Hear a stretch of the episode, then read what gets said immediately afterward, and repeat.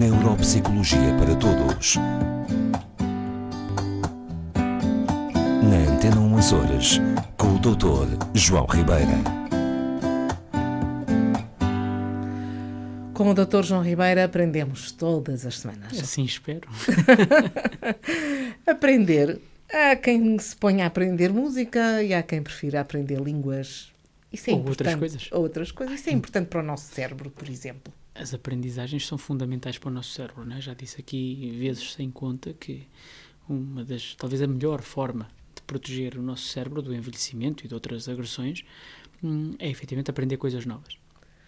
Já que fala de música e de linguagem e de línguas, que eu falo aqui muitas vezes, é interessante eu podia-lhe hum, falar de um. Aliás, do primeiro estudo longitudinal feito com músicos e com pessoas multilingües, portanto, pessoas que falam mais que duas línguas, ah, e justamente uma relação direta com a manutenção da qualidade da substância branca. Isso como é que acontece? Vou já traduzir por minutos. Primeiro é preciso percebermos uma coisa. O nosso cérebro, já falei aqui várias vezes, temos essencialmente aquilo que se chama, passa a expressão, massa cinzenta e massa branca. Massa cinzenta é muito comum as pessoas falarem dela. Utilizamos, pronto, mas é o que se chama, é o que se chama matéria cinzenta e matéria branca. Que é que a matéria cinzenta tem? eh, Normalmente a parte, ahm, digamos, da- célula neuronal. Pronto, a parte do, do corpo celular. E eh, depois existe toda a parte do axónio, não é? Do resto do neurónio. E existe depois a dita eh, substância branca ou matéria branca, que é composta sobretudo por aquilo que chamamos as células da glia. Não é? Eu já disse, a glia tem função de estrutura, mantém o cérebro com a sua forma, digamos assim, e tem função tanto de suporte como uma função trófica, isto é, de- da parte da nutrição do neurónio. Mas tem uma outra função importantíssima, que é, se quisermos entender isto de um ponto de vista mais, mais prático, mais simples, funciona eh, como um isolador de um cabo elétrico, é o que permite o impulso elétrico se conduza de forma ótima entre os diversos neurónios. Isto é, quanto pior a qualidade, quanto pior a integridade desta matéria branca, mais difícil é a circulação da informação no cérebro. Bom, ora, falávamos justamente de música, de aprender música e de aprender Exato. línguas. E dizia-lhe que, que existe efetivamente uma investigação recente, o primeiro estudo longitudinal, portanto, ao longo de diversos anos, com um grupo de músicos e pessoas multilingües que vêm a, a- a testar, vêm a comprovar justamente este, este fenómeno. Parece ser que aprender música ou línguas novas, portanto, línguas desconhecidas, é uh, uh, um- uma forma garantida de mantermos a qualidade da dita matéria branca. Portanto, os, os, os músicos, e enfim, os que gostam de aprender várias línguas, de alguma forma protegem-se. Repare, é, sim, de alguma forma, não, de várias formas estão protegidos relativamente à- às perdas cognitivas inerentes ao envelhecimento. Vamos pensar desta forma. O envelhecimento normal acarreta uma série de mudanças no cérebro. Ok? Pronto. Ah, diversas. Entre as quais, justamente, uma degradação, uma perda neuronal, enfim, morte dos neurónios, e uma degradação desta matéria branca. Ora bem, estas pessoas, e repare que eh, não, não falamos só dos músicos, falamos de, de- os músicos, porque têm muitos anos de aprendizagem, não é? Têm realmente uma vantagem neste sentido, tal como as pessoas que desde, desde a infância, desde sempre, se dedicaram a expandir o seu universo linguístico. A, a música e a, e, a, e a linguagem, a fala, são o que podemos chamar dois exemplos, os exemplos mais robustos, se quisermos, de atividades sensóriomotoras complexas. Sensóriomotoras, como o próprio nome indica, são atividades que envolvem os órgãos dos sentidos, portanto, a audição, a visão, o tato, etc.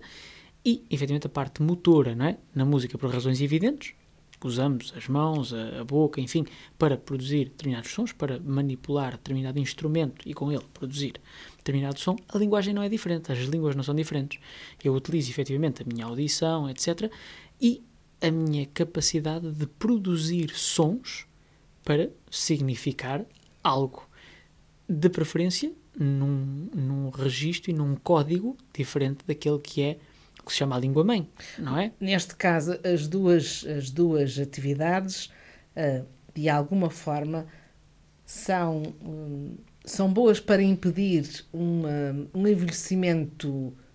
São excelentes exatamente por isto que estamos a falar. Não é? Ou seja, o que se verificou foi que todas estas pessoas, todos estes músicos e pessoas multilingues, pessoas que se tinham dedicado a aprender e a, e a manter uh, o uso de diversas línguas, quando envelhecem, mantêm aquilo que se chama a reserva cognitiva, que eu já aqui falei várias vezes, e que depende diretamente, cá está, da integridade desta substância branca, da matéria branca, muito mais intacta que as outras pessoas. Esta é que é a questão. Ou seja, o nosso cérebro, e isto é comprovado mais uma vez, como já vem sendo, vem sendo dito, gosta de tarefas difíceis. Isto é, quanto mais trabalho lhe dermos, do ponto de vista da aprendizagem e do desenvolvimento, não tem a ver com sujeitar o cérebro a stress, isso é diferente. É? Isso já sabemos que à partida é menos bom. Pode ser positivo conforme a nossa crença, mas isso são outros 20, uhum. como se costuma dizer. Mas não estamos a falar de, de, sujeitar o cérebro a esforço negativo, vamos dizer assim. Estamos a falar de sujeitar o cérebro à aprendizagem, ao desenvolvimento de novas competências. E dentre estas competências, isto tem tudo a ver com o quê? Nós basta ter uma livraria e vai encontrar N livros uh, sobre treino cognitivo, com literalmente dezenas de milhares de atividades diferentes. Todas elas são ótimas, uh, eu utilizo muitas delas, tanto em formato papel como em formato uh, digital. São extremamente úteis para o treino cognitivo. Agora, o que se vem a comprovar é que, do ponto de vista macro, isto é, da manutenção de um cérebro saudável, a música e as novas línguas são o, passo a expressão, o maná. Isto é que interessa. Portanto, que de resto é aquilo que eu venho recomendando a muitos dos meus pacientes.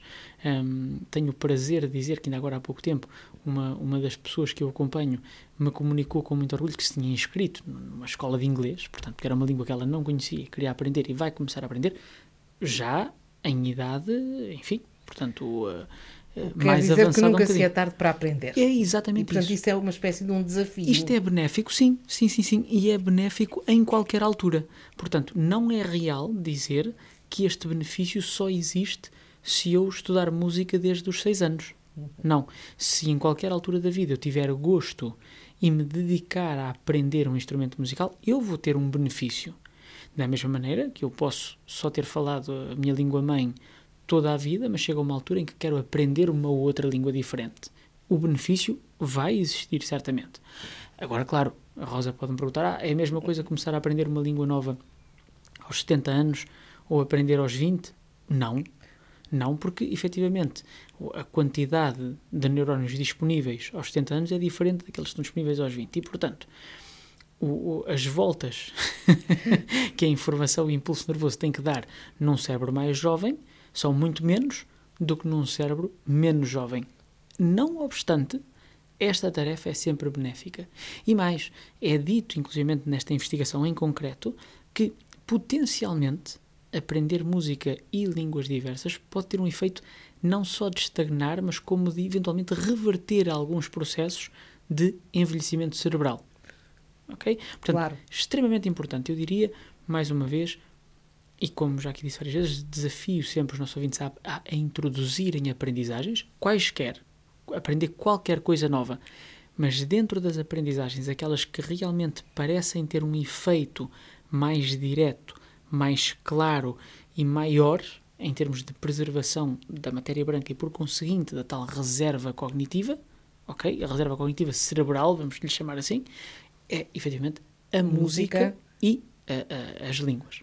Claro, okay. isso é como outras coisas na vida em que uh, a maturidade e a experiência, por exemplo, uh, facilita a interpretação de um texto uhum, ou de uma uhum. imagem em idades diferentes.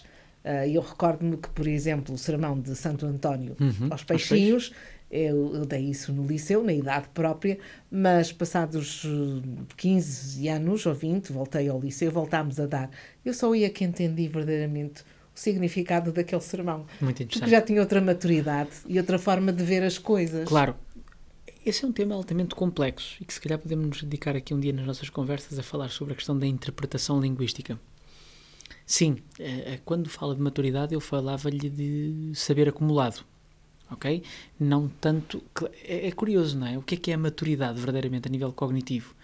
Nós dizemos que temos mais capacidade, que aprendemos mais facilmente algumas coisas, e é verdade. Provavelmente porque já temos muita informação acumulada e facilmente o nosso cérebro adquire aquela nova informação e a vai conseguir encaixar em padrões, em modelos, em experiências anteriores mais rapidamente do que se eu tiver uma idade mais jovem e tiver quase nenhuma experiência. Isso é um tema interessante para desenvolvermos um dia destes. Fica para um dia. Sobre maturidade uh, cognitiva e interpretação. Isso é está é combinado, está okay. combinado.